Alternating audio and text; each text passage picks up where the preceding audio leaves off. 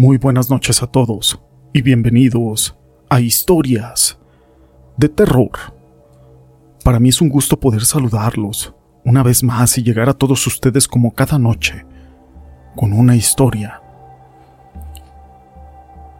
Si te despiertas entre las 3 y las 3.30 de la mañana, con dolores constantes de cabeza, desesperación, nervios, así como a veces ataques de pánico o una depresión constante. Algunas veces pasa por tu mente el deseo de morir, dolor de espalda y de cuello, pesadillas constantes.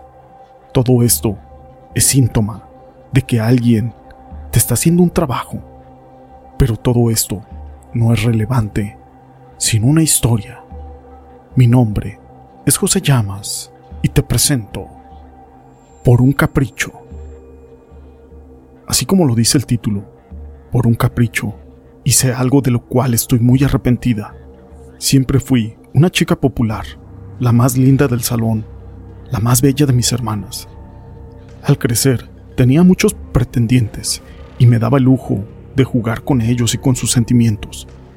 Ciertamente, yo no creía en el amor, ya que nunca me había enamorado, así que yo no entendía cuando algunas personas decían, amarme.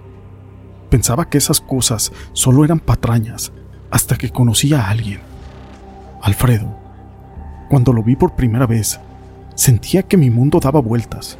Era tan guapo y elegante. Lo quería para mí. Pero él no era como todos los demás. Hice de todo para llamar su atención. Yo le coqueteaba descaradamente, pero solo tenía ojos para su novia que era mi jefa en la empresa donde yo trabajaba. Una mujer simple y sin gracia. Ambos se veían muy enamorados y eso era algo que yo ya no soportaba. Comencé a obsesionarme con él, llegando al límite de hacerle un amarre de amor. Fui con una bruja muy famosa de mi ciudad, que se dedica a hacer amarres, y con resultados efectivos y comprobados. Me pidió que llevara algunos materiales, una foto de Alfredo y otra de su novia. Lo primero que hizo fue un ritual para separarlos, y luego hizo un amarre para que yo estuviera con él. Unió nuestras fotos con un poco de mi sangre y miel, mientras encendía una vela en forma de una pareja, e hizo una oración pidiendo por él. Terminando todo esto, lo introdujo en una bolsa de terciopelo rojo y fui a enterrarla al cementerio. Yo no lo entendía, pero estaba completamente feliz. Solo esperaba paciente los resultados, los cuales no demoraron en llegar. A la semana siguiente, Alfredo terminó con su novia por un malentendido. Estaba devastado. Fue entonces que yo me aproveché y me acerqué en el papel de amiga comprensiva. Al mes, nos hicimos novios y nos casamos. Pero después de un tiempo todo cambió. Notaba a Alfredo que me miraba con odio. Es algo inexplicable. Quería tenerme a su lado a todas horas, pero solo para agredirme. Podría decirse que tenía sentimientos ambivalentes o bipolares, amor y odio a la vez. Esta situación se hacía cada vez más insostenible. Me miraba con locura y con obsesión, y en el fondo, yo sabía que no me amaba, pero estaba amarrado a mí en contra de su voluntad. Cada vez que se me acercaba, yo sentía miedo. La verdad es de que yo ya no quería estar con él, pero sabía que no podía dejarlo, ya que él no me lo iba a permitir.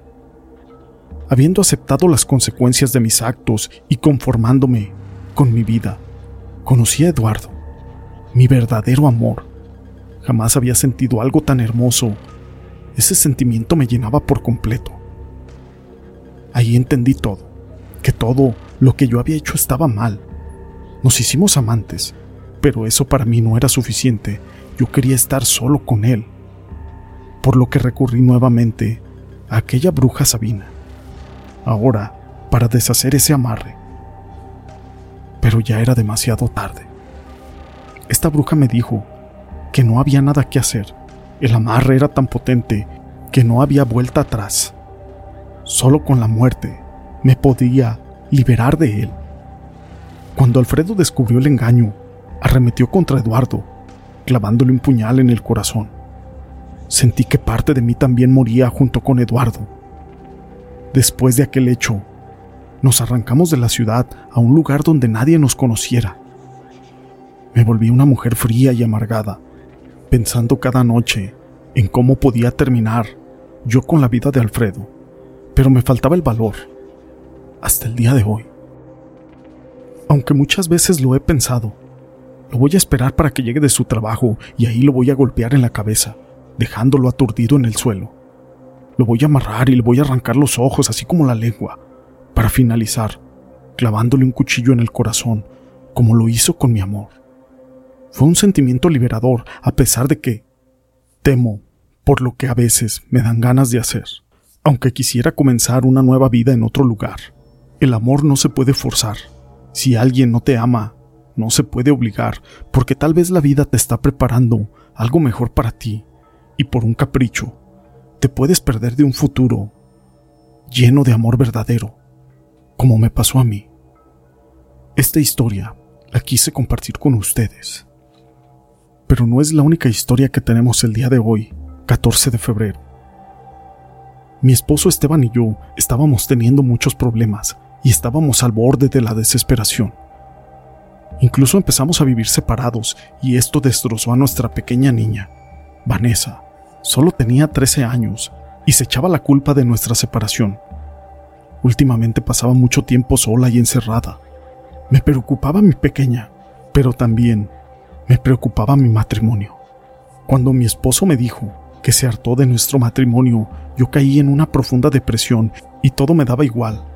Al cabo de cuatro semanas, empecé a notar que mi hija estaba más deprimida que yo, así que traté de animarla, pero no podía. Luego de un fin de semana con su papá, regresó a la casa y yo fui a comprar algo para cenar. Lo que vi al llegar con la cena, jamás lo voy a olvidar. Mi hija, tan pequeña, estaba como un péndulo en la sala se había ahorcado. Hace 11 años, mi Vane murió y su padre ha estado conmigo todo el tiempo. Su amante, quien fue la razón de nuestra separación, murió misteriosamente en su casa. Esteban solamente se aferró a mí como nunca. El día de hoy esperamos un bebé. Unas semanas después de lo sucedido, yo encontré una carta de Vane que decía, Mami, me cansé de verte sufrir cuando yo lloraba en mi cuarto, una especie de sombra negra me consolaba y me ofreció un trato. Solo tenía que darle mi alma por un tiempo y él se encargaría de juntarlos y que luego yo volvería a ustedes. Estas letras iban acompañadas de lágrimas de mis ojos. Ahora, cada vez que digo el nombre de Vanessa, algo en mi vientre se mueve esta historia la quise compartir con ustedes. Si les han gustado, déjenos su pulgar arriba. No olviden en dejarnos su comentario. Y gracias por ser parte de este canal.